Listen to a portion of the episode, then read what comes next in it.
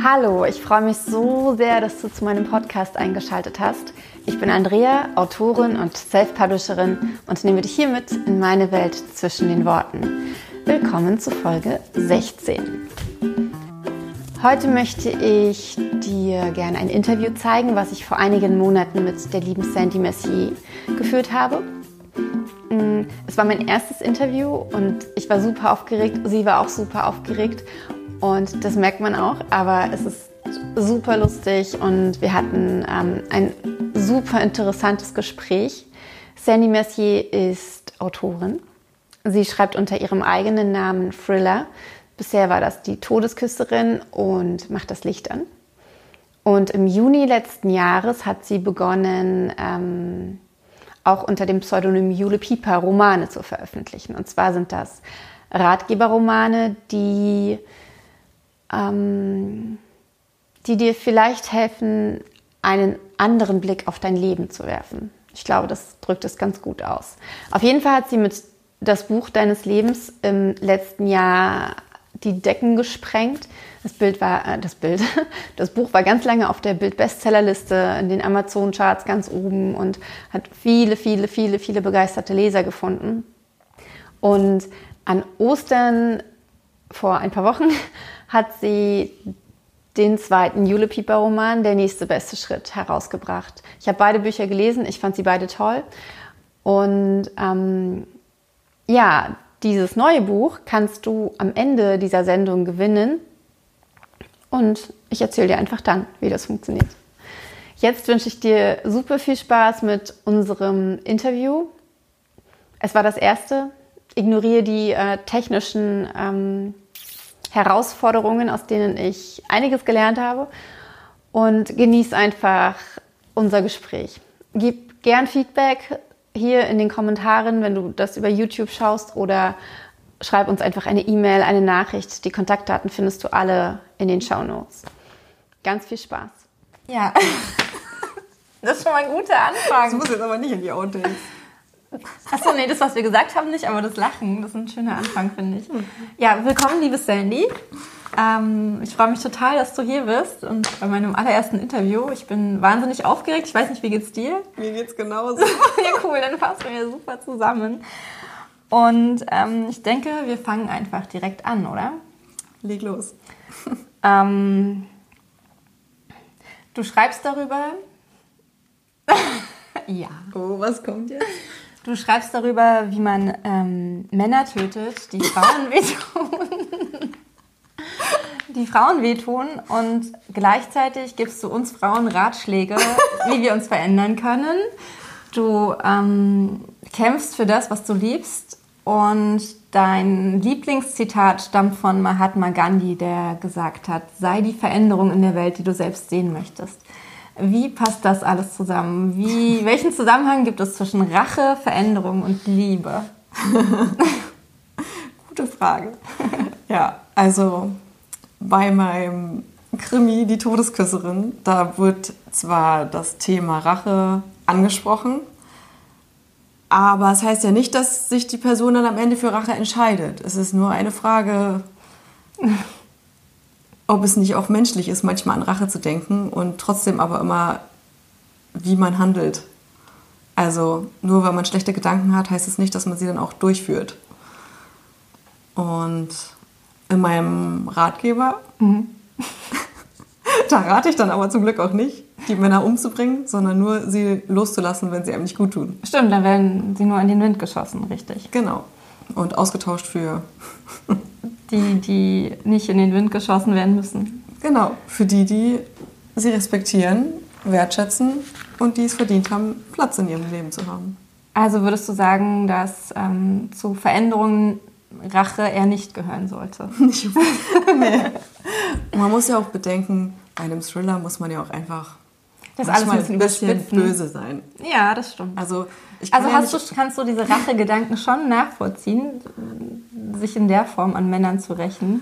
Nee, das nicht. Aber ich fand die Frage einfach super wichtig ähm, bezüglich der Todesstrafe, weil ich weiß, dass mhm. super viele Menschen sagen, dass sie gegen die Todesstrafe sind, aber wenn sie dann selbst ähm, betroffen sind, dann wünschen sie den Menschen das Schlechteste an den Hals und meistens halt auch den Tod. Und ich finde, dass es eine total spannende Frage ist. Ich habe da eine andere Meinung. Also ich glaube halt, dass niemand es verdient hat, die Todesstrafe zu bekommen, egal wie schlimm die Taten waren. Und ähm, weiß aber, dass ich damit ziemlich allein stehe oft. Ja. Ja, ist mir oft aufgefallen. Also natürlich, ich habe dann in einer Menschenrechtsorganisation gearbeitet. Da äh, waren die Leute schon meiner Meinung. Aber so im normalen Umfeld, da wo ich herkomme. Wie, und wie merkst du das? Wie äußert sich das? Was sagen die Leute da? Um welche Fälle geht es da? Also Na, schon um schwierige Fälle auch. Also es geht um Sachen wie Vergewaltigung, aber auch um, ja, wenn Kindern was angetan wird. Mhm. Und ich weiß, es sind einfach sehr, sehr schwierige Sachen. Und es ist ein schmaler Grad, aber ich bin trotzdem der Meinung, dass, dass kein Mensch den Tod verdient hat. Und ich sehe es, wenn ich zum Beispiel Nachrichten gucke mhm. oder irgendein krasser Fall gerade wieder in den Medien ist und die Menschen in meiner Umgebung darüber reden. Und dann fallen halt oft Sätze wie, der hat verdient, dass man ihm was abhackt oder mhm. dass er halt nicht mehr, nicht mehr leben soll und dass man ihm am liebsten was antun will. Also hast du diese Äußerungen in der Todesküsserin verarbeitet? Also schon auch. Also mir war es schon wichtig, diese Frage aufzugreifen. Und ich bin trotzdem nicht der Meinung, dass ich in meinem Buch immer Antworten geben muss. Mhm. Aber ich fand es wichtig, diese Frage einfach einmal zu stellen, weil es ist immer ganz leicht gesagt, ähm, ich bin gegen dies oder ich bin für das. Aber wenn es dann einen persönlich betrifft, ähm, sieht man erstmal, was da alles für Zusammenhänge dazu führen, dass Menschen bestimmte Entscheidungen treffen. Und oftmals ist es ja auch, dass die Leute ähm, psychische Störungen haben und mhm. dass die zu bestimmten Entscheidungen führen. Also es ist ja nicht so, als wacht ein gesunder Mensch auf und denkt, boah, heute baller ich mal alle ab. Also, mhm. genau. Ja, spannend. Kommen diese, diese Themen automatisch in die Bücher? Also würdest du sagen, dass du dich zuerst mit so einem Thema beschäftigst und oder dass dieses Thema dich so sehr beschäftigt, dass es bewusst ins Buch fließt oder merkst du beim Schreiben, dass das Thema also schreibst du und dann merkst du, oh, das Thema ist mhm. wichtig in diesem Buch. Ja, also es ist eigentlich immer unterbewusst. Also irgendwas beschäftigt mich eine Weile lang und dann wird es quasi verarbeitet beim Schreiben. Aber ich merke es auch immer erst beim Schreiben, was gerade so, welches Thema ich gerade ähm, hochhole.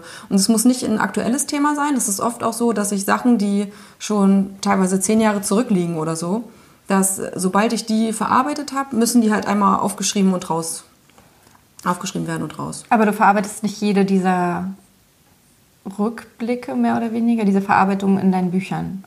Nee, also es gibt auch viel, was einfach Fantasie ist. Mhm. Also Nein, so meinte ich das nicht. Also wenn du sagst, du musst es aufschreiben, mhm. wenn du es verarbeitet hast, schreibst, gilt das nur für die Bücher oder du schreibst ja auch viel Tagebuch mhm. zum Beispiel? Genau, also ich schreibe, also generell zum Verarbeiten nutze ich das Schreiben auf jeden Fall seit, äh, ich weiß gar nicht, vier Jahren oder so. Mhm. Und genau, also deswegen, also wenn ich aktuell irgendwelche Probleme habe, schreibe ich die auch, also ich spüre jeden Tag das Tagebuch und das hilft mir total, aber ich finde wenn ich gerade in einer problematischen Situation bin, dann ist das Tagebuch gut, aber dann ist ein Manuskript der falsche Weg. Mhm. Weil ich finde, das merkt man im Manuskript an. Ich habe es auch mal versucht und ich finde, man merkt es dem Manuskript an, weil man nicht objektiv genug ist, um alle Seiten zu betrachten und weil man irgendwie dann mit einer ganz gewissen komischen Distanz schreibt. Also man denkt dann, dass man dann sehr offen ist und viele Leute mit ins Boot holt und viel erklärt, aber es ist gar nicht so. Sondern? Wie ist das? Ich habe das Gefühl, dass da beim Leser da eine größere Distanz aufgebaut ist. Weil man zu sehr damit beschäftigt ist, seinen Blickwinkel zu verarbeiten und wiederzugeben. Wie beim Leser? Also, also sagen wir mal, wenn du jetzt, äh, wenn ich irgendwas habe, was gerade recht autobiografisch ist, aber gerade aktuell. Mhm. Sagen wir mal, ich schreibe das. Ich habe das ja auch schon mal erlebt, dass ich das in einem Manuskript äh, gemacht habe und dann habe ich es ein halbes Jahr später wieder gelesen und dachte, wie geht das denn? Also wie konnte ich dann sowas schreiben? Das versteht doch kein Mensch. Es ist zum Beispiel nicht, nicht klar zusammengefasst. Also dann bist du eher zu nah dran. Genau. Und hast nicht diesen, diesen Blick von außen einfach da drauf. Genau, weil ich habe das Gefühl, manche Themen, die brauchen halt eben erstmal Zeit, weil verarbeiten bedeutet ja nicht, man schreibt ja nicht einmal drüber und hat es verarbeitet. Man braucht ja, je nachdem welches Thema, aber ich brauchte auf jeden Fall manchmal monatelang, um bestimmte Themen zu verarbeiten, mhm. weil ich ja jede Woche oder jeden Tag irgendwelche neuen Erkenntnisse dazu gelange. Mhm. Und ähm, genau. Und wann würdest du sagen, woran merkst du, dass dieser Prozess abgeschlossen ist? Dass der reif genug ist, um so verarbeitet zu werden, dass ihn auch andere aufnehmen können, dass mhm. er für andere geeignet ist? Also die Frage finde ich voll schwierig, weil ich finde es manchmal total schwer, es zu merken. Ähm, auf jeden Fall, wenn ich mit Abstand nochmal das Manuskript lese und dann sehe, weil ich meine, man schreibt ja immer erstmal, oder ich schreibe erstmal einen ersten Entwurf und dann lasse ich es ewig liegen. Mhm. Und dann sehe ich schon, ob ich was verarbeitet hatte oder eigentlich noch mittendrin war. Weil ich eben, wie gesagt, dann, anstatt eine Sache auf den Punkt zu bringen, mache ich so tausend Rechtfertigungen und ah, ich bin so total langatmig und daran merke ich dann immer, dass da irgendwas nicht hingehauen hat.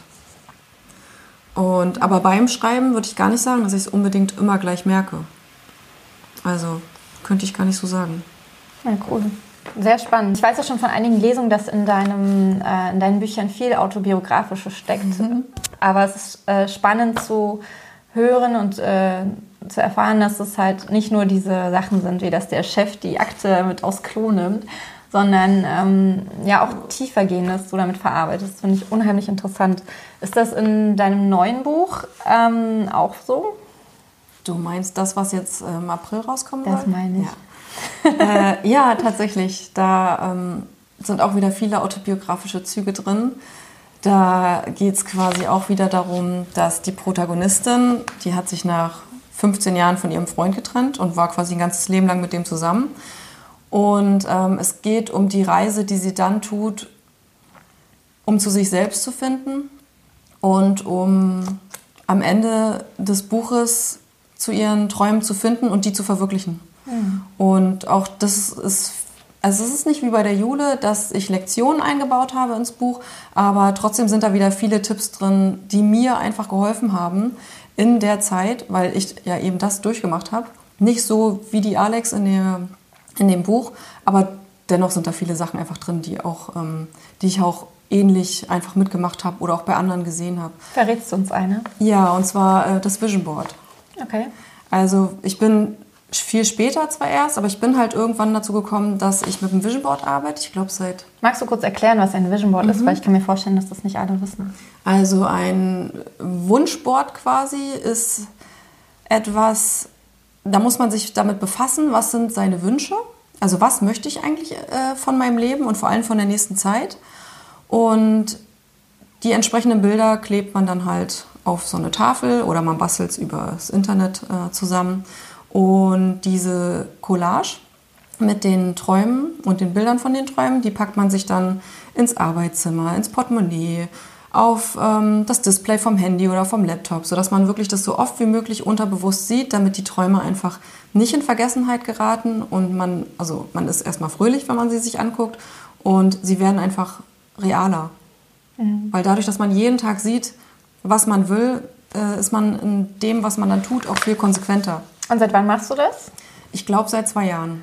Und magst du uns eine Sache verraten, die drauf war und die sich für dich erfüllt hat? Es war ganz lustig, es waren gleich zwei Sachen.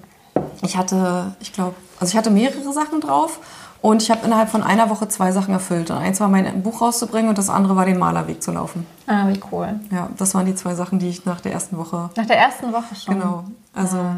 Ich meine, klar ist das, immer aber das erste also, Buch war dann nicht die Todesküsserin, sondern. Genau, ich hatte ja mal ein ganz heimliches damals ausgebracht, was auch nirgendwo mehr zu finden ist. da bist du ganz sicher? Ja. Genau. Und magst du uns. Also, deine Protagonistin nutzt zum Beispiel das Vision Board. Mhm. Und was magst du uns sonst noch was über das Buch erzählen? Ähm, es, du bringst es als Jule Pieper raus, also es genau. ist kein Thriller. Und wie du aber auch gesagt hast, kein richtiges Ratgeberbuch, sondern. Genau. Also es wird jetzt nicht der zweite Teil von, von Das Buch deines Lebens. Mhm. Man könnte weit gefasst sagen, es ist der nullte Teil. aber ich will es jetzt auch nicht direkt so verkaufen, weil also es ist einfach ein anderes Buch. Es ist zwar auch wieder ähm, witzig gestaltet, es ist aber trotzdem emotionaler, habe ich das Gefühl, als die Jule. Es ist ein bisschen. Inwiefern emotionaler? Hm. Ich weiß nicht so richtig, wie ich. Ich habe das Gefühl, bei Jule war sehr viel oberflächlich beschrieben. Trotzdem war es zwar tiefgründig, weil äh, halt die aus dem Copyshop zum Beispiel tiefgründige Gespräche mit ihr geführt Mhm. haben. Ähm, aber in dem Fall geht es ganz viel um das Innenleben der Protagonistin, die eben nicht genervt von ihrem Leben ist, sondern die eher viel mitmacht. Also, ich weiß nicht, ich glaube, ich zeige einfach viel mehr die emotionale Seite von ihr. Ja, schön. Und- also würdest du sagen, dass es mehr in Richtung klassischer Roman geht? Ja, schon auf jeden Fall. Allein dadurch, dass nicht dieser Lektionscharakter darin ist. Ähm, genau.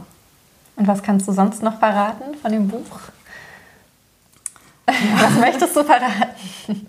Also, dass das Buch auf jeden Fall trotzdem was mit dem Buch deines Lebens zu tun hat. Und was? Aber ich will noch nicht Äh, verraten, okay. was es ich ist. weiß es. Genau, aber das soll noch eine Überraschung bleiben. Ja, ist auch eine sehr, sehr tolle Überraschung, ähm, muss ich sagen. Ähm, das ist jetzt das zweite Buch, das du seit äh, dem Buch deines Lebens rausbringst. Und ähm, das Buch deines Lebens war ein Wahnsinnserfolg. Also hast du damit gerechnet? Nee. Vor allem dieses Buch ging auch so schnell. Schnell inwiefern? Im Sinne von Schreiben und Überarbeiten. Das ist das schnellste Buch gewesen. Also Ja, ich habe ja jetzt äh, vier Bücher draußen und das fünfte jetzt bald. Äh, genau. Und also bei diesem Buch, ich habe das einfach jeden Morgen eine Stunde dran geschrieben. Dann war es ungefähr der erste Entwurf nach einem Monat fertig. Super. Weil ich dann ungefähr, ich habe ja so 1000 bis 2000 Wörter, schreibe ich dann immer in der Stunde. Also am Anfang immer ein bisschen weniger und am Ende komme ich dann immer auf die 2000 Wörter die Stunde. Und deswegen bin ich recht schnell vorangekommen. Dann habe ich es liegen lassen eine Weile. Dann habe ich es, ich glaube, nur dreimal überarbeitet und habe es dann schon meiner Lektorin geschickt. also es floss quasi aus dir raus und also das war echt, also es war, als würde ich das gar nicht schreiben. Also das war ein bisschen kurios. Genau. Ja, spannend. Ich glaube, äh, du hast die letzte Folge von meinem Podcast noch nicht gehört, weil da spreche ich genau über dieses, äh, als würde ich das so. gar nicht schreiben. Ähm, ja, super interessant, weil äh, ich hatte halt den Gedanken, dass diese Geschichten, die Mhm. wir als Autoren, die so in uns hineinfließen, dass die von irgendwo kommen müssen. Mhm. Und äh, dass es vielleicht jemanden gibt, der diese Geschichte auf die eine Art oder Weise erlebt hat und er sich über uns ausdrücken möchte, er das über uns teilen Mhm. möchte. Ich glaube auch, ich bin ja auch, ähm, so wie du, glaube ich, auch an viele spirituelle Sachen. Und deswegen glaube ich halt auch, dass dieses, dass man einfach das kollektive Bewusstsein empfängt. Ja, ein schönes Also, Wort, kollektives Bewusstsein, ja. ja. Und dass man das dann irgendwie verarbeitet. Also, Und dass es halt sich kanalisiert einfach in unseren Köpfen. Ähm, aber was ich eigentlich fragen wollte, Jule, das erste Buch von Jule war halt ein Wahnsinnserfolg. Wie gehst du damit um, wenn es an die Veröffentlichung neuer Bücher geht? Also hast du es die... ist furchtbar. okay. Bei dem Thriller ging es noch, bei Macht das Licht an, weil das war ja dann halt eben wieder ein anderes Genre. Es war zwar auch das zweite in dem Genre, deswegen fand ich es auch schon schwieriger wieder, aber es ist alles halb so wild gewesen, aber jetzt die Alex, weil es wird halt wieder eine Jule Pieper. Also ich bringe es ja unter Jule Pieper raus und ich habe halt Angst, dass die Leute eine bestimmte Erwartung haben an dieses Buch, weil es ist einfach trotzdem anders. Also es sind zwar wieder ähnliche Themen, aber es ist trotzdem anders geschrieben und ich habe halt Angst, dass sie irgendeine Erwartung haben, die ich nicht erfüllen kann. Und äh, noch viel schlimmer wird es, wenn ich an, daran denke, das Buch deines Lebens Teil 2 zu schreiben. Das ist, äh, also da muss ich noch an meinem Mindset arbeiten. weil das kann ich mir absolut gerade nicht vorstellen, weil ich da echt große Panik habe. Wie drückt sich diese Panik aus? Also hast du Angst, dass es zerrissen wird? Hast du Angst, dass es ähm, nicht so einen großen Erfolg hat? Ha wovor hast du Angst? Das ist eine gute Frage. Also ich glaube einfach, dass ich die Leute enttäusche. Also dass, Weil? Warum? dass sie ähm, zum Beispiel nichts mehr aus meinem Buch ziehen. Ne? Dass sie eine bestimmte Erwartung haben, weil die haben, viele Leute haben ja geschrieben, was ihnen, also was ihnen dieses Buch gebracht hat. Und ich habe total Angst, dass sie dann eben diese Erwartung haben von dem nächsten Teil und damit aber nicht mehr einverstanden sind und dass ihnen das nichts mehr bringt. Weil, ja, das ist ja eigentlich das Schöne am Schreiben, dass man, dass man ein Buch rausbringt, was den Menschen hilft. Also ist Ja. ja genau das, was ich so toll finde. Und wenn das eben nicht mehr so ist, ja. dann ist es halt so, aber auch das werde ich überleben. Aber hast du schon ähm, angefangen mit dem zwei? Also hast du schon ein Konstrukt im Kopf? Genau, also eigentlich äh, schon seitdem ich den ersten Teil beendet habe, habe ich mir regelmäßig immer irgendwelche Stichpunkte gemacht. Also ich Mhm. weiß schon viele Sachen, die ich ähm, angefangen habe anzureißen, die ich aber noch nicht ansatzweise thematisiert habe im ersten Teil. Ich habe schon in etwa eine Idee, wo es so hingeht im zweiten und im dritten Teil. Wird das mit Jule weitergehen? Ja. Oder? Okay. Es wird auf jeden Fall mit Jule weitergehen. Ich bin mir noch nicht sicher, ob ich direkt an demselben Punkt ansetze oder ob ich wieder sage, ein Jahr später oder ein paar Monate Ein Jahr später alles wieder. Also ich Kanzlei bankrott. Nee, so nicht. Also da, aber genau. Da. also ich habe schon Ideen, aber ich werde sie, ich habe nur Stichpunkte aufgeschrieben und bei der Jule werde ich es auch wieder so machen wie beim ersten Teil, dass ich mich einfach morgens hinsetze und schreibe und keinen Plan habe, mich selbst überraschen lasse. Weil mein Unterbewusstsein weiß schon ziemlich viel in etwa, wo es hingehen soll und was sie in, in welchem Buch erleben soll, sage ich jetzt mal, oder eben erleiden soll. Allein. Ja, ein bisschen muss sie ja auch leiden. Aber genau. Man braucht ja Konflikt in den Büchern. Hm? Konflikte, Konflikte, Konflikte. Ähm, lass uns noch mal zu dem Moment zurückgehen, wo die Jule, wo du gemerkt hast, die Jule, die hebt ab. Kannst du dich noch daran erinnern? Das war krass, ja. Das war nach einem Monat. Da stieg das Buch in die Top 100 von den Amazon-Charts. Und dann hatte ich lauter Bestseller-Batches. Ich glaube drei oder so. Ähm, ein Frauenroman und Ratgeberroman und ja, also da Ich kann dachte mich ich auch schon, noch genau daran erinnern. ich so, ich habe ein Bestseller-Batch, ich habe ein Bestseller-Batch. Ja, und das war halt schon, das war schon mega toll. Und da waren so viele Sachen. Also plötzlich war ich im Radio, das wurde, da wurde das Buch vorgestellt. Das war Das schon war auf Fritz, ne?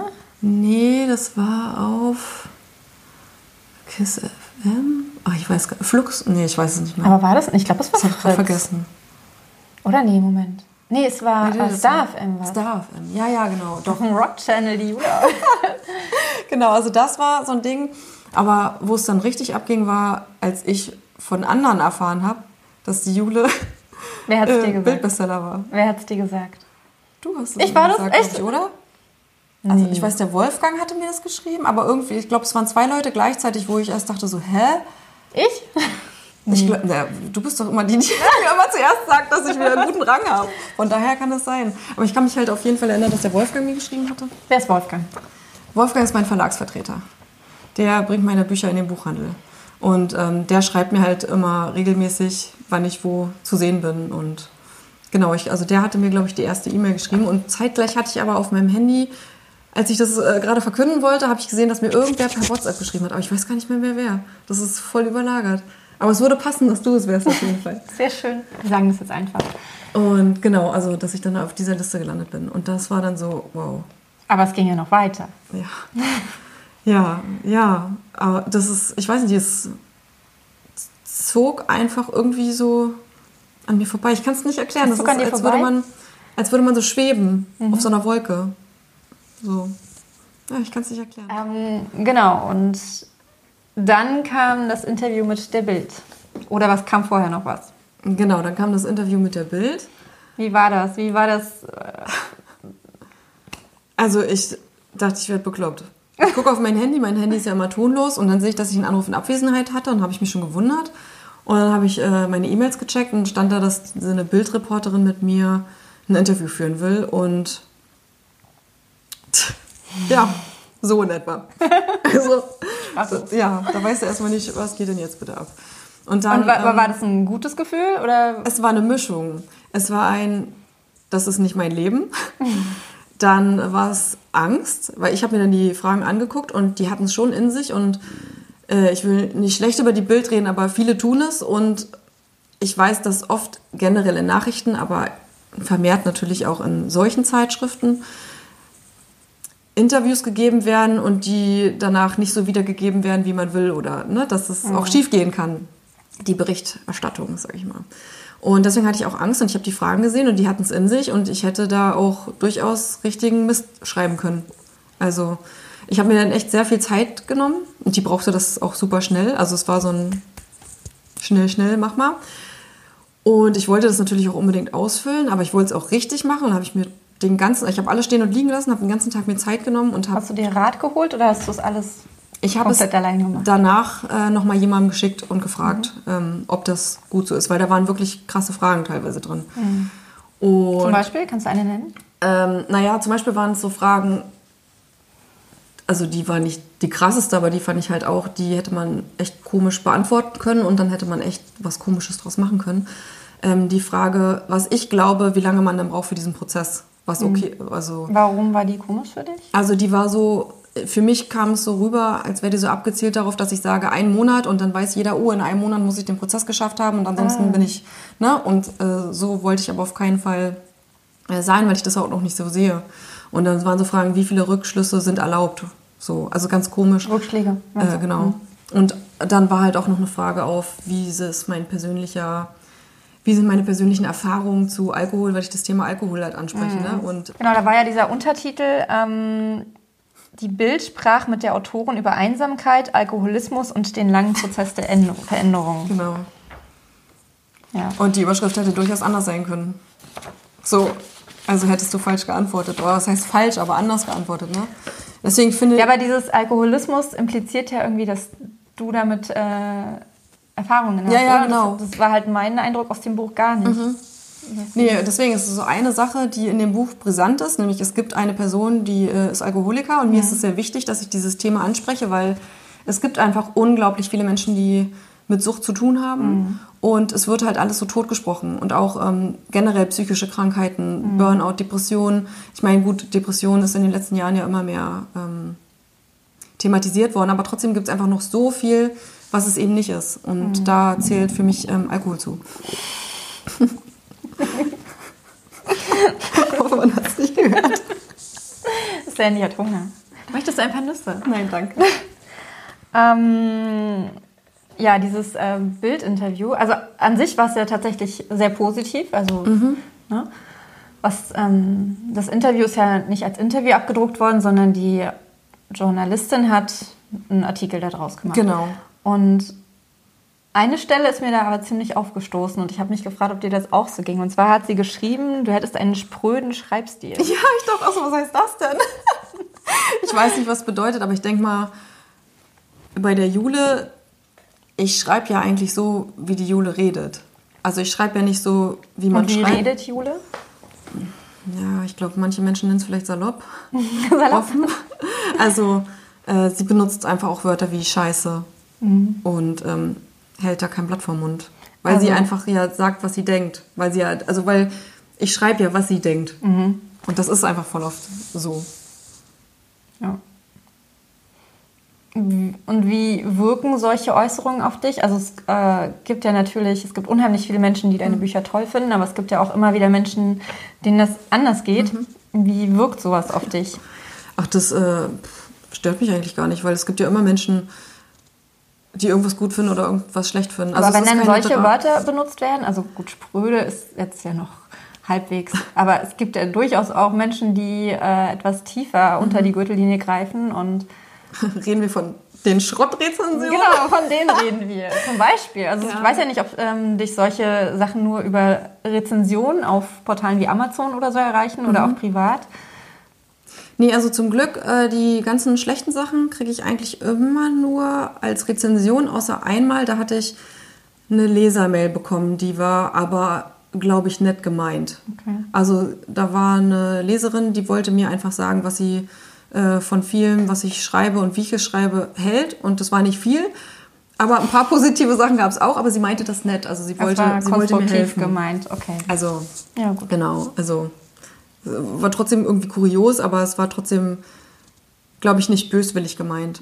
Und äh, deswegen, damit kann ich immer total leben. Und das Jule ist nun mal kein literarisches Werk. Es ist, sie redet einfach total umgangssprachlich und das ist ja auch mein Ziel gewesen. Das ist ja, dass ich alles, was ich im jetzigen Leben gelernt habe für mich, all diese spirituellen Weisheiten und keine Ahnung, am Ende der Angst ist das Glück und all diese Sachen, äh, die wollte ich quasi meinem früheren Ich schreiben, die das alles noch nicht verstanden hat, die mit Spiritualität nichts zu tun hatte, die ja, die das alles nicht verstanden hätte und ich wollte das einfach in ihrer Sprache leicht zugänglich machen. Ich habe auch das Gefühl, wenn man sich die Rezensionen anguckt, dass ähm, viele vergessen, dass sich dieses Buch an jemanden richtet, der am Anfang steht Mhm. und der sich noch nicht mit diesen Themen beschäftigt hat. Und, ähm, Na, oder viele eben noch lange nicht am Anfang sind. Ich habe das Gefühl, Oder ich noch gar nicht am lese- Anfang angekommen sind, Genau, ja. und die haben es einfach nicht verstanden. Das ist auch völlig in Ordnung, weil man kann bestimmte Sachen erst verstehen, wenn man an einer bestimmten Stelle ist. Mhm. Und deswegen ist es auch völlig in Ordnung. Also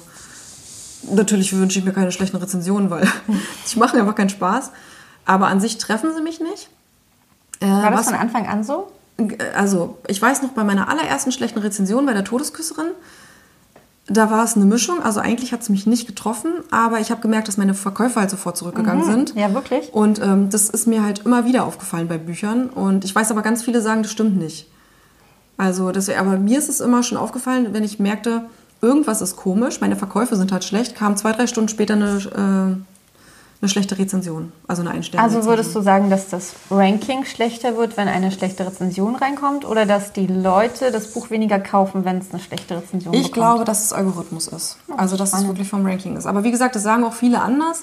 Ich hatte den Eindruck und deswegen fand ich das echt doof. äh, aber was ich gleichzeitig mega cool fand, ist, mein Buch hatte bis dato nur 4 und 5 Sterne Rezensionen. Und ähm, da war ich auch in den Top 100 und das wirkte dann wieder so gefaked.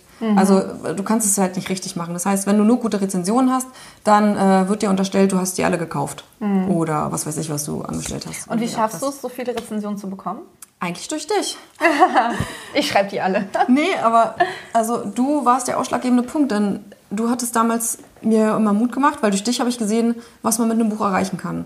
Und du hast mir damals gesagt, dass ähm, du die Leute einfach fragst. Wenn die dir sagen, dass du ein tolles Buch geschrieben hast, dass du sie einfach fragst, ob sie dir eine Rezension schreiben können. Ob sie das auch Amazon sagen können. Dass ihr das macht. Ja, wirklich. Und äh, ich hatte panische Angst davor, weil, also heutzutage ist es für mich, also das gehört dazu. Aber einfach jemanden darum zu bitten, dir eine nette Bewertung zu schreiben, Warum ist komisch. glaubst du, dass das komisch ist? Ich glaube, dass es was mit äh, Selbstliebe zu tun hat und dass man vielleicht nicht so viel an sich glaubt. Und ich glaube aber, ich habe jetzt, also ich habe mich dann einfach irgendwann gefragt, okay, wenn ich da eine Autorin habe und die hat ein gutes Buch geschrieben und ich wüsste, ich könnte dir helfen, dann äh, würde ich das doch total gerne machen. Und das hat so ein bisschen mein Denken umgeworfen. Auch, dass die Leute das ja wirklich voll gerne für einen machen, die wissen es halt einfach nur nicht, wie wichtig das für einen ist. Ja. Und äh, dann finde ich es halt auch gut, weil wenn ich die ähm, frage und denen das erkläre, wie wichtig das für uns ist, dann helfe ich ja nicht nur mir, sondern dann helfe ich ja auch allen anderen Autoren, äh, deren Bücher die lesen. Ja. Und deswegen, heutzutage ist es für mich äh, nicht mehr schwer, das zu machen. Und bei der Jule muss ich es auch nicht mehr, da lief Ja, es plötzlich von Wahnsinn. alleine. ähm, aber gerade bei der Todesküsserin, da habe ich das dann wirklich so gemacht, dass ich die Leute gefragt habe, wenn die mir das gesagt haben. Ja, sehr schön. Rezensionen sind wirklich. Ja, aber manchmal, finde ich, kommt man auch in Zweifeln. Also bei Macht das Licht an, da habe ich seit Dezember von jetzt auf gleich plötzlich nur noch ein Sternrezis bekommen. Ab und zu mal eine Fünfer, die dann wieder gelöscht wird. Äh, Ja, das hatte ich ja bei nur für diesen Moment auch. Da war ja auch dann eine Zeit lang, kam Ja. auf einmal drei, vier Wochen lang nur noch schlechte Rezensionen. ich weiß auch nicht. Also ich hatte dann zum Beispiel den halben Stern verloren. Jetzt äh, habe ich vier Sterne, was voll okay ist. Aber trotzdem, ich, man kriegt dann irgendwann ab einem bestimmten Punkt Panik. Ja. Man fängt dann doch an, an dem Buch zu zweifeln. Wenn es einfach zu viel wird, ne? Ja. Aber umso besser ist, wenn dann trotzdem ab und zu wieder was Positives kommt. Und ich frage mich immer, ist irgendwas in meinem Mindset wieder falsch? Ja. Ne? Strahle ich irgendwas aus? Also habe ich einen besonderen Fokus auf diese Rezension oder glaube ich nicht ans Buch? Oder was zur Hölle mache ich falsch? Dass das gerade passiert, was strahle ich aus? Werde ich verflucht? Keine Ahnung. Und hast du schon ein, eine Idee? Hast du schon. Eine Idee habe ich nicht richtig, aber ich habe versucht, mich jetzt einfach trotzdem davon nicht beirren zu lassen und mich darauf zu konzentrieren, was die positiven Sachen sind. Und ähm, ich glaube ja viel an dieses Wünschen, also über Vision Board, aber auch eben über Tagebuch schreiben und deswegen äh, versuche ich meinen Fokus dann auf die positiven Sachen zu machen und wünsche mir dann eben einfach auch wieder positive Rezensionen und ja, guck einfach, dass das wird und konzentriere mich aber auch aufs Dass die. Angst da rausgeht, ne? Weil wenn man wünscht, ist Genau. ja auch immer der. Genau. Wenn man da den Fokus zu sehr auf das hat, richtet, was man nicht hat, Mhm. dann kann es ja genau das Gegenteil. Wir haben beide Hunger. Nee, aber deswegen versuche ich auch auf jeden Fall, äh, also das ist wie es ist und ich versuche mich dann trotzdem darüber zu freuen, vier Sterne sind vier Sterne, das ist Ja. super. Und auch wenn viele Rezensionen sehr schlecht sind, sind es jetzt 90. Ja. Und Ja, und das ist ja trotzdem eine, ein riesengroßer Teil an prozentual gesehen. Genau. Und selbst ja. wenn der abnimmt, dann ist es eben so. Ne? Also ich mhm. meine, ich kann es auch nicht ändern und dann ist es eben so und ich versuche mich jetzt aber auch einfach wieder aufs nächste Buch zu konzentrieren. Ja. ja. Wann kommt denn der nächste Fülle? Arbeitest du schon da dran oder? Ja, schon seit puh, vorletztem Jahr. Oh. Also 2018. Also, genau. Da hatte ich angefangen. Das ist. Äh, aber dann ist Macht das Licht an. Hattest du auch schon vorher geschrieben? Oder? Nee, ich hatte nach der Todesküsterin direkt angefangen. Also nicht direkt, aber ein bisschen später habe ich dann angefangen, einen neuen zu schreiben. Aber ich arbeite eigentlich so, dass ich jeden Tag halt eine Stunde morgens daran verwende. Manchmal halt auch noch mehr dann, aber meistens verfahre ich ja so. Und dann war ich zwei Monate weg. Ah. Dann war ich zwei Monate ähm, unterwegs und halt nicht zu Hause, nicht in meinem Alltag. Und ich habe es dann versucht, aber das hat einfach nicht gepasst. Und ich hatte auch gemerkt, ähm, dass der Bösewicht für mich nicht ausgereift genug war. Mhm. Und ich hing da irgendwie und äh, deswegen habe ich dann viel nochmal gelesen und gelernt und wusste dann ein Jahr später, okay, jetzt bin ich soweit, jetzt habe ich ein ganz klares Bild und jetzt läuft das besser. Und dann habe ich den, ähm, wann war das? Oktober oder so letztes Jahr, habe ich weitergeschrieben und bin jetzt quasi am Ende. Aber ich glaube, ich bin mir zu unsicher, wie das Ende mhm. enden soll. Und deswegen musste ich es dann nochmal pausieren, weil ich merkte, ich schreibe und schreibe und komme nicht zum Ende und ich muss jetzt mich entscheiden. Und wie findest du diese Entscheidung? Denn ich, bei mir ist es gerade ganz ähnlich. Ähm, und ich überlege so ein bisschen, ob ich den Testlesern, den nächsten, mhm. einfach zwei verschiedene Enden präsentiere. Mhm. Oh, ich weiß nicht, ob ich das könnte. Weil. also, weil bei mir ist es so, ähm, das Buch endet und ich wollte den Epilog schreiben. Jetzt bei dem Thriller? Mhm. Und dann habe ich den Epilog geschrieben und der wurde immer länger und ich habe mhm. gemerkt, ah nee, das ist noch nicht zu Ende. Und manche sagen halt, es wäre cooler gewesen, ab dem Epilog nicht mehr weiterzuschreiben. Also die Geschichte nicht weiterzuführen zumindest. Und ich habe halt so ein bisschen überlegt, ob ich äh, den Leuten halt so drunter schreibe, du kannst hier aufhören, das Buch kann hier für dich beendet sein oder du liest weiter und dann sag mir, was dir besser gefällt. Aber, aber wer macht das? Ja. Genau. Also jeder liest ja eigentlich weiter. Ne? Jeder will dann wissen, wie es weitergeht, genau. Ja, oder du machst halt wieder eine Kurzgeschichte draus. Nee, es ist. Nee, es geht nicht. Ich kann dir ja nichts verraten. ich lese es ja auch nicht weiter. Mhm. Genau, also wie triffst du diese Entscheidung? Gehst du nach Gefühl? Genau, normalerweise weiß ich das Ende und normalerweise, äh, also kommt drauf an, aber bei der Todeskussion, da wusste ich schon sehr klar das Ende. Also nicht alle Umstände, aber das Entscheidende, sage ich jetzt mal.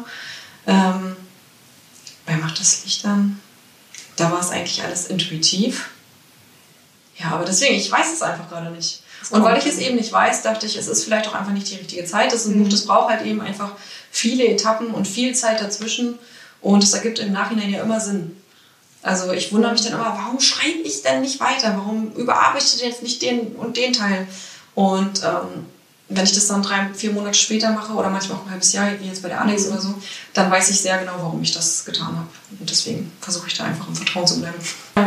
Ja, das ist wahrscheinlich auch am besten. Ansonsten kreiert man irgendwas Künstliches, genau. was einfach nicht passt. Und ich hatte halt gemerkt bei dem Ende, dass ich, also als ich dann dieses Ende schreiben wollte, dass ich es so hinauszögere, was ein Stück weit okay ist, aber dann gar nicht zum Ende zu kommen, ist nicht okay. Das war dann für mich, fühlte sich das schon, schon künstlich an und deswegen dachte ich so, nee, so geht's nicht. Und ja. deswegen habe ich es liegen lassen.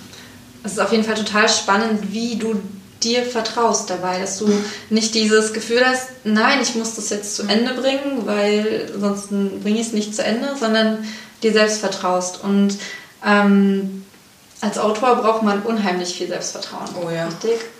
Und als du dich dazu entschieden hast, vom Schreiben zu leben, mhm. warst du ja so ziemlich die Einzige, die an dich geglaubt hat, oder? Also die meisten in deinem Umfeld. Mutti noch. Mutti noch. nee, äh, immerhin. Also ja. kann auch nicht jeder von sich behaupten. Das stimmt.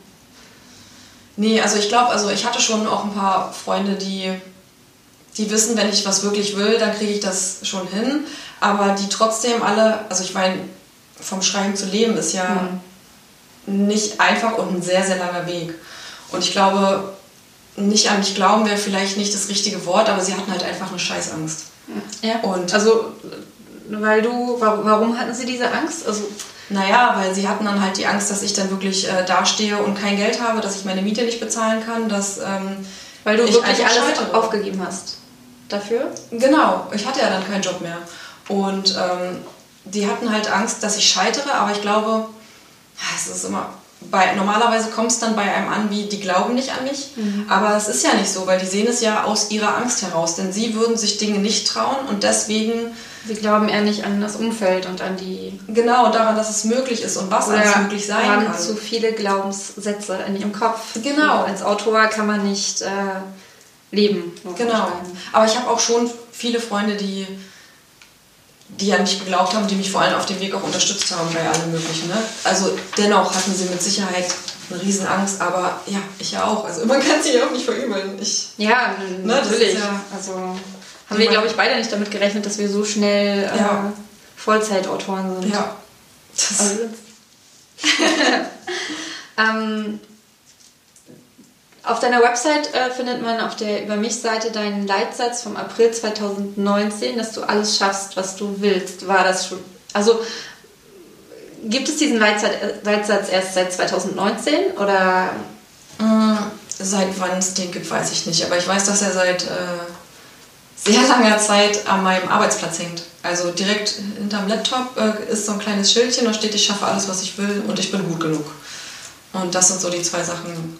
Weil ich halt ganz viel mit Affirmationen arbeite und dieses, wenn ich mir sage, ich schaffe alles, was ich will, dann wird wieder alles möglich. Und ich glaube wirklich daran, dass jeder alles schaffen kann.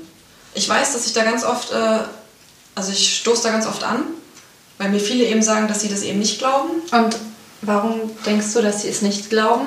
Also Naja, sie kommen dann schon mit ziemlich guten Argumenten. Also im Sinne von, ach, wie soll ich sagen? Ach, ich, ich, mir fällt jetzt auch keins ein, aber die kommen dann mit sehr vielen guten Moment, Mo- äh, äh, Argumenten, warum jemand etwas Bestimmtes nicht schaffen kann. Und es klingt auch manchmal echt überzeugend. Oder sie sagen zum Beispiel, nicht jeder hat den EQ oder nicht jeder hat das Geld oder nicht jeder hat. Aber ich glaube trotzdem, wenn man was wirklich, wirklich, wirklich will, dann kann man das erreichen, weil wer hätte gedacht, dass ich jemals vom Schreiben leben kann? Sorry, aber nicht mal ich. So. Irgendwann musste ich's. Du hast mich ähm, im Vorgespräch gefragt, ähm, Vorgespräch, als wir uns vorhin unterhalten haben, äh, gefragt, was dann, also dass dich interessieren würde, was mein Leitsatz Ja. ist. Und der passt super dazu, denn es, ähm, wer etwas tun will, findet einen Weg, wenn nicht eine Entschuldigung. Ja. Und es ist halt genau, es passt halt genau da rein.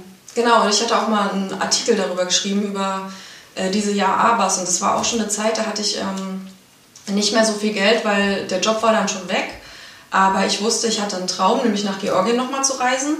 Ich war schon mal da und ich liebe dieses Land und ich wollte da mit zwei Freundinnen hin und ich hatte auch einiges angespart dafür zum Glück. Und dennoch habe ich dann eine Entscheidung getroffen, wie ich gebe viel Geld für ein Buch aus, was ich rausbringen will, hier für die Todesküsterin. Und ich mache diese Reise. Und das, obwohl ich eigentlich sparen müsste. Und ich habe auch gespart, aber ich habe dann halt eben an anderen Stellen gespart. Und ähm, immer wenn ich das irgendwem erzählt habe oder auch von meinem Traum und dass ich das jetzt machen will, gerade noch in meinem alten Job, oder ja, dann kam immer Ja, aber. Es kam immer dieses Ja, aber und ich konnte es einfach nicht mehr hören. Ja, geht mir auch so. Und deswegen, das passt einfach so zu dem Leitspruch. Dieses Ja, aber ich. Nee, streichen. Einfach streichen. Also ich für mich. Ja, ich dann mich auch. entschieden. Und trotzdem erwische ich mich immer wieder, wie es passiert. Also so ist jetzt auch nicht, dass, dass, äh, dass ich. Es gibt ja trotzdem immer irgendwelche Themenbereiche, ähm, bei denen ich auch mich erwische, wie ich ja aber sage. Aber ich versuche halt darauf zu achten und das dann wieder zu ändern. Beziehungsweise dieses Aber, also es ist ja auch wichtig, dass dieses Aber kommt, weil natürlich gibt es Steine, die sich in den Weg legen und wenn man diese Steine kennt und sich vorher darüber bewusst ist, dass das und das passieren kann, dann ist der Weg leichter, weil dann kann man um die Steine rum oder sie wegtragen Genau. oder sich einen starken Mann holen oder nein, nicht Mann, aber einen Roboter holen, der die Steine aus dem, aus dem Weg trägt. Ja, oder man muss dann halt einfach die Fähigkeiten lernen, wie man die Steine selber trägt. Da muss man halt jeden Ja. Tag trainieren. So. Aber halt Delegieren ist ja auch eine wichtige Aufgabe für uns. Das stimmt. Von daher. ähm, wann weißt du denn, dass du deine Ziele erreicht hast? Genießt du diese Meilensteine? Also wir haben ja vorhin zum Beispiel, als die Jule abgehoben ist, zog es so ein bisschen an dir vorbei. Aber kannst du, nimmst du diesen, nimmst du dir diesen Moment und Mhm. genießt ihn? Also ich finde, dass ich das viel zu wenig an sich mache. Und ähm, aber das widerspricht sich wiederum mit dem, dass ich eigentlich jeden Tag dankbar bin. Also es ist ganz kurios. Also ich schreibe jeden Tag in meinem, also ich normalerweise mache ich das schon seit hm, vielleicht jetzt acht Jahren oder so, dass ich jeden Abend, bevor ich schlafen gehe, aufzähle, wofür ich alles an dem Tag mhm. dankbar war. Und ähm, dennoch habe ich das Gefühl, und ich schreibe es auch viel in mein Tagebuch, und dennoch habe ich aber das Gefühl, dass ich diese Erfolge trotzdem mhm. nicht ehrenwert genug feiere. Aber vielleicht auch, weil ich nicht weiß, wie man es tun kann oder so. Aber ich erinnere mich halt an einen bestimmten Tag, da hatte ich halt monatelang durchgearbeitet und ja auch äh, finanzielle Sorgen noch. Und dann war das halt, dass das rauskam mit ähm, dem Bildbestseller. Und ich hatte am Tag davor eine Lesung. Äh, das war die mit der Ella Lane. Da warst du auch da. Mhm. Und da habe ich an dem Tag Geld verdient. Und ich hätte es ganz dringend sparen müssen. Aber am nächsten Tag war meine beste Freundin da. Und wir haben uns ewig nicht gesehen und schon lange keine Zeit mehr gehabt, weil sie hat auch zwei Kinder und eins davon ganz klein. Und wir hatten dann ganz lange keine Zeit auch mal für uns beide als Frauen. Und an dem Tag kam sie vorbei. Und wir sind einfach mal feiern gegangen. Und ich habe das Geld einfach ausgegeben. Äh, ich war bis morgens um acht weg und ich habe nichts bereut. Wirklich. Das war einfach und das war so das Gefühl, ich habe einmal, ich habe mich einmal richtig gefeiert. Natürlich ist es für uns auch eine Wertschätzung, wenn wir gute Bewertungen kommen, aber es kommt halt von außen und ich finde, genau. man muss es halt auch von sich in sich selbst dankbar sein. Mhm. Also ich glaube, Dankbarkeit ist da wirklich auch so ein, äh, so ein Schlüssel, irgendwie sich halt selber hinzusetzen und zu sagen, hey, ich habe das geschafft mhm. und ich bin mir selbst dankbar dafür und ich ähm, feiere mich. Ich habe mir das jetzt überlegt mit einer Belohnung quasi. Aber nicht irgendwas Materielles, sondern also ich hatte ja damals, bin ich den Malerweg gelaufen. Das sind äh, so eine acht, so eine acht Etappenwanderung, wo man äh, jeden Tag eine Weile unterwegs ist. In der sächsischen Schweiz ist der. Ja, schön. Und das war für mich, ich habe da so viel gelernt und das mhm. sind auch die Sachen, die ich jetzt quasi in dem Alex-Roman damit verarbeitet habe oder erzählt habe, weil ich eben will, dass halt ganz viele andere diese Erfahrung auch machen. Und ich habe mir überlegt, ich will schon so lange das endlich wieder tun. Und ich habe jetzt endlich einen bestimmten Punkt erreicht, bei dem ich mir das erlauben kann und deswegen will ich halt im Mai eine Wanderung machen. Ah, wieder cool. eine Etappenwanderung. Und wo? Weißt du schon? Ja, aber will ich noch nicht sagen. Okay, gut, ich bin gespannt. Genau, deswegen. Ja, und das ist halt meine Art, wie ich überlege zu feiern, weil das ist wirklich, da bin ich dann eine Woche weg, da bin ich den ganzen Tag in der Natur. Das ist das, was ich eigentlich will und liebe und was ich mir von meinem Leben erhoffe. Ich glaube, wir sind am Ende. Also ich habe hier noch äh, unfassbar viele Fragen, die ich dir gerne stellen möchte, aber ähm, Sendezeit und so. Aber äh, ich möchte gerne in diese Interviews zwei Ritualfragen mit reinbringen. Mhm. Und die erste davon ist, welche Veränderung wünschst du dir in der Buchwelt? Mir fällt halt gleich was ein, aber ich weiß nicht, ob es schon die richtige. Vielleicht fällt mir noch was Besseres ein. Ähm, also eigentlich würde ich mir wünschen, dass man seine E-Books nicht mehr für 99 Cent rausgibt. Aber alle. Also dass es gar nicht äh, möglich ist von den Portalen her. Und was glaubst du, was wäre der Effekt dahinter? ich glaube, dass dann mehr Leute mehr Geld für Bücher ausgeben würden. Kann natürlich auch schiefgehen und die Leute kaufen dann weniger Bücher und gucken mehr Netflix, aber, ja. ähm, aber das wäre irgendwie schön. Weil du findest, dass die Wertschätzung dahinter größer ist? Oder aus, also, mhm. Wenn man ein Buch für, keine Ahnung, was wäre dann der unterste Preis, den du dir wünschen würdest? 2,99. 2,99. Das fände ich eigentlich schön, weil ich finde, 3 Euro für ein Buch. Mhm. Ne? Also ich meine, wenn man überlegt, wie viel Zeit so ein Buch kostet, ist natürlich nicht bei jedem, aber bei vielen und wie viel Geld da auch drin steckt und vor allem aber wie viel, wie viel Energie und wie viel Liebe und Schweiß und Blut und keine Ahnung was. Wollt ihr das alles wissen? Ja, aber und natürlich ist, kann man das auch nicht wieder so verallgemeinern, weil ein Buch braucht vielleicht einen Monat und das nächste braucht zehn Jahre. Mhm. So. Aber das wäre trotzdem irgendwie schön, wenn sich da ein aber bisschen das, mehr verändert. Ähm, Leseerlebnis ist ja das, also das, ich finde es schwierig aufzuwiegen, ähm, also die Arbeit mit mhm. dem Preis aufzuwiegen. Aber ich glaube, was man ganz gut aufwiegen kann, ist das Leseerlebnis, also Mhm. diese Stunden, die der Leser von dem Buch hat. Mhm. Und ja,